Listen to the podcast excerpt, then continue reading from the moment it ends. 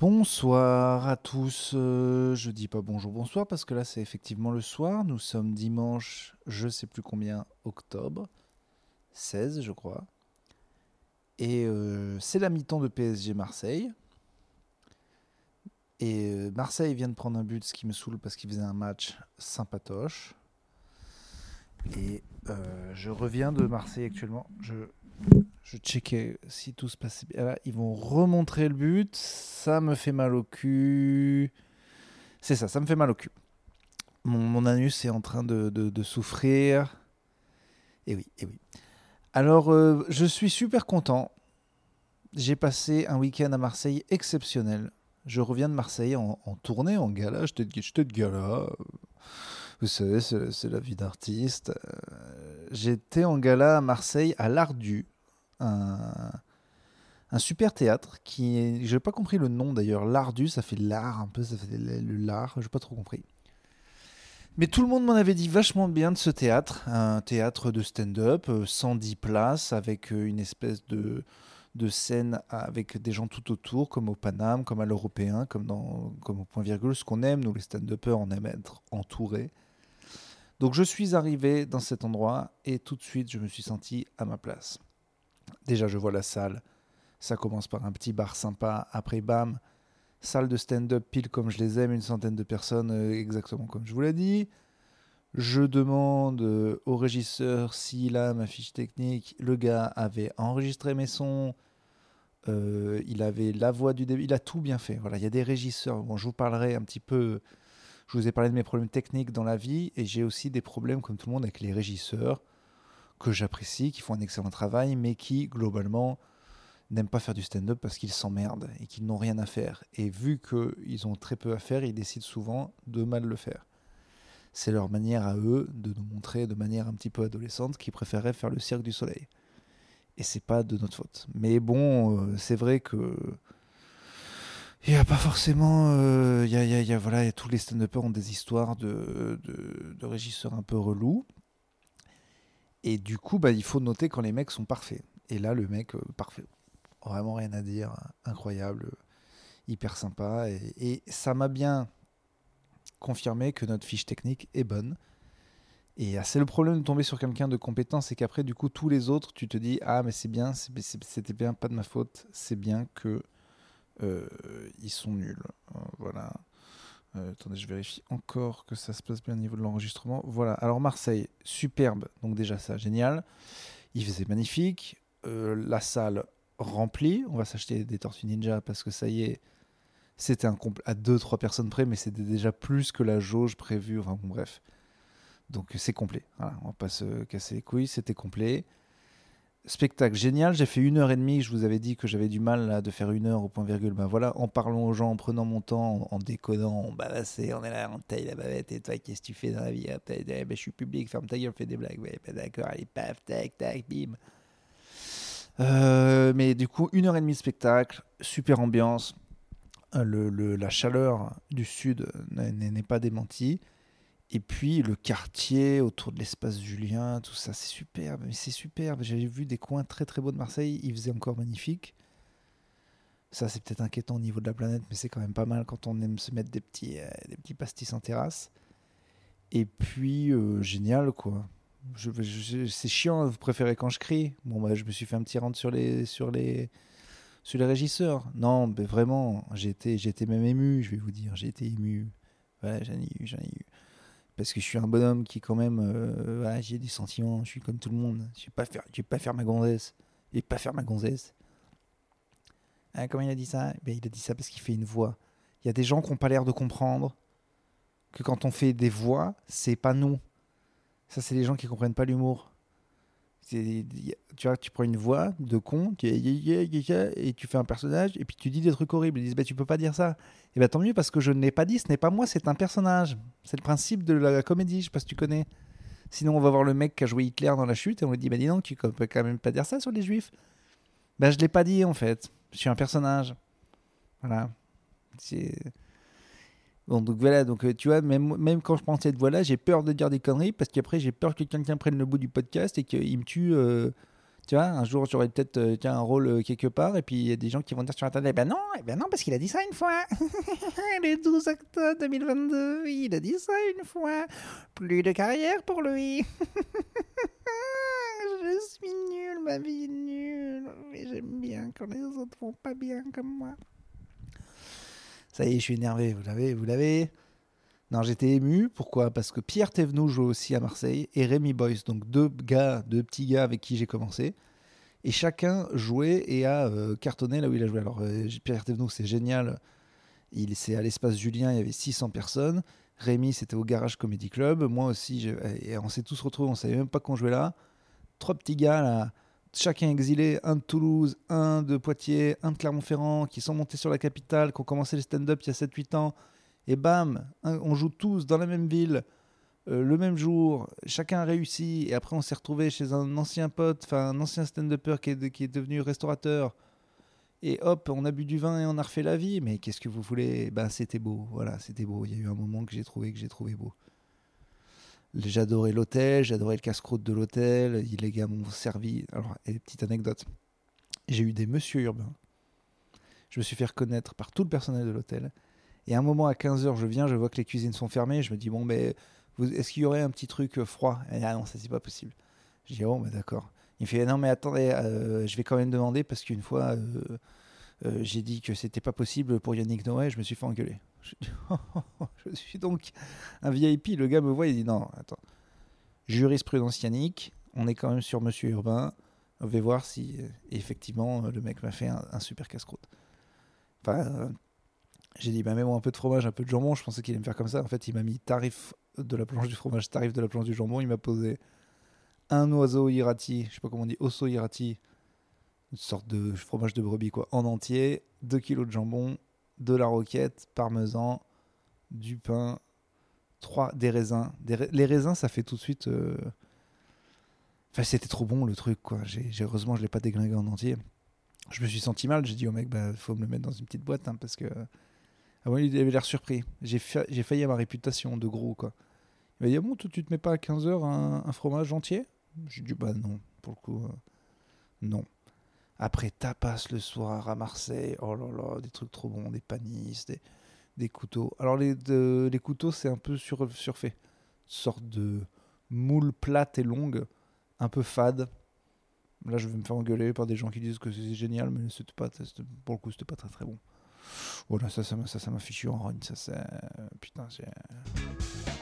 Je veux un peu de funk parce que plus j'y pense, plus. Plus c'était un super week-end. Mais c'est que les couteaux, mec, que j'ai même pas payé. Euh, oh putain, j'ai même pas payé. On était invité par un producteur. Oh, c'est génial. Eh, eh, le showbiz. Hein. Non, justement, euh, le showbiz, on en parlait avec les collègues de. On n'est pas prêt, quoi. Il y en a un de nous qui a eu un hommage par une autre personne.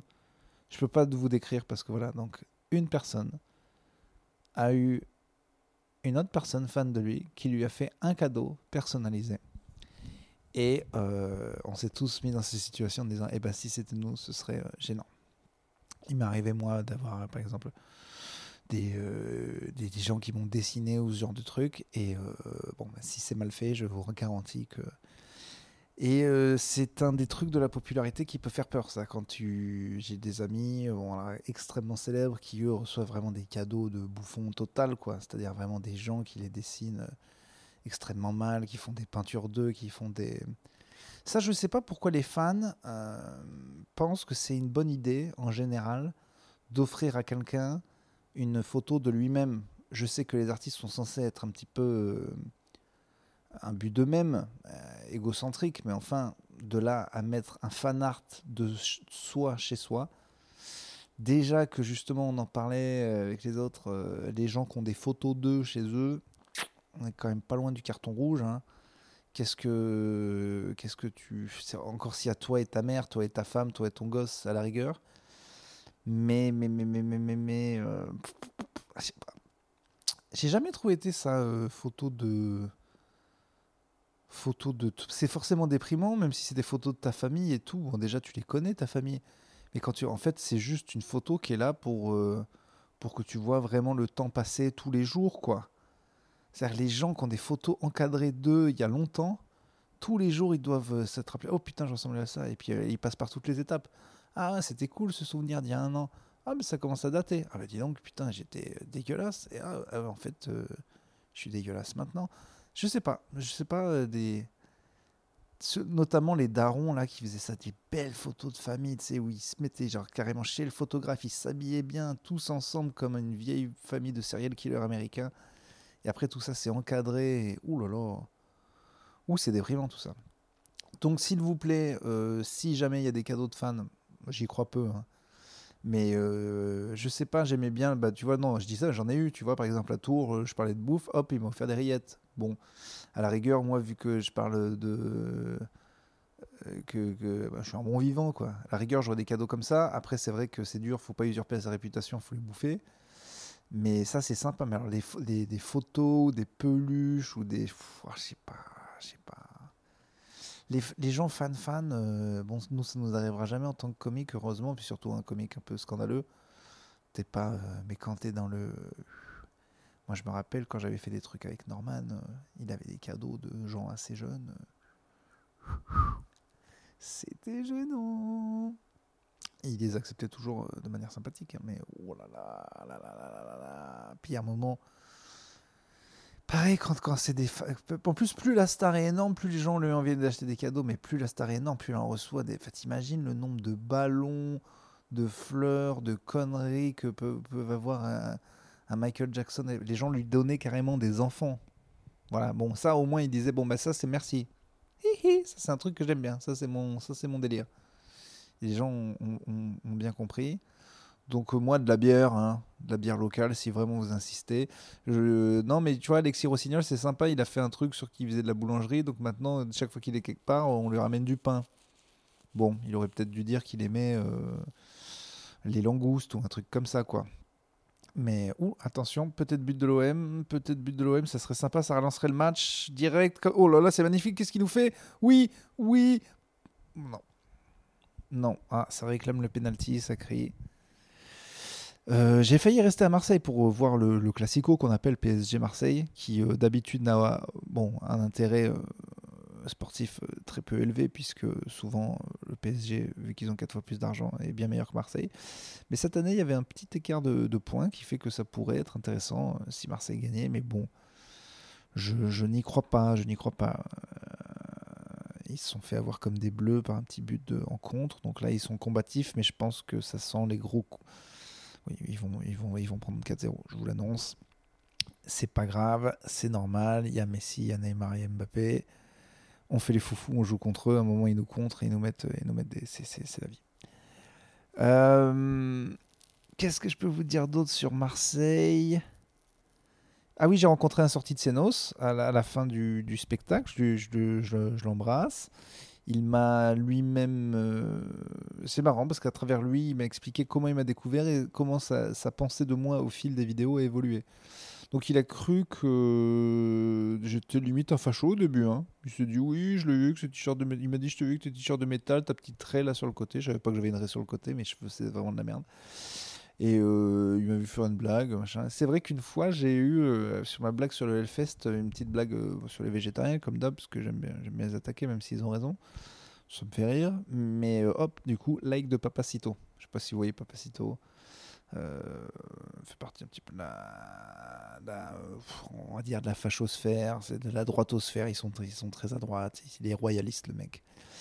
Et c'est très compliqué Papacito parce que je vais le dire publiquement, même si euh, c'est pas bien parce que c'est quelqu'un qui, bon voilà, on partage pas du tout les mêmes idées, ça, c'est sûr. Mais euh, c'est très dur de ne pas reconnaître le talent comique de certaines personnes.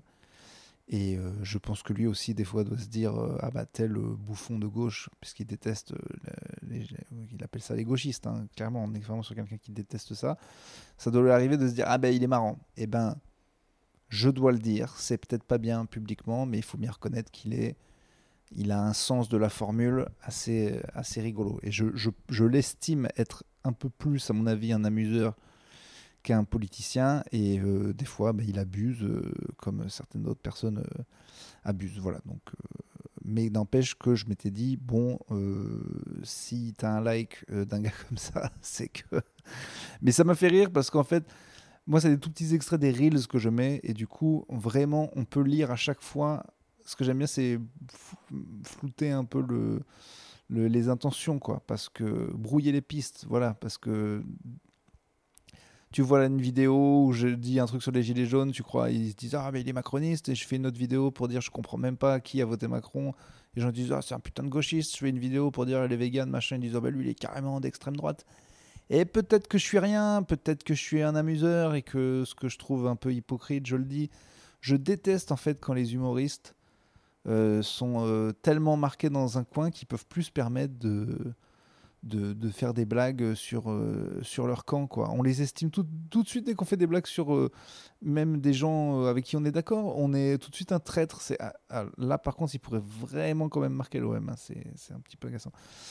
Non, ça, j'ai toujours trouvé ça insupportable. Je me souviens une fois d'Ahmed Sparrow qui avait dit un truc sur une meuf qui avait fait un discours sur les immigrés, que la meuf était noire. Donc Ahmed Sparrow, il est chez Click et tout, ce qu'il défend dans ces trucs, il est évident que, bon, voilà, je pense qu'il a plus défendu les gens d'origine immigrée en France à travers ses blagues qu'autre chose, ne serait-ce qu'en les représentant.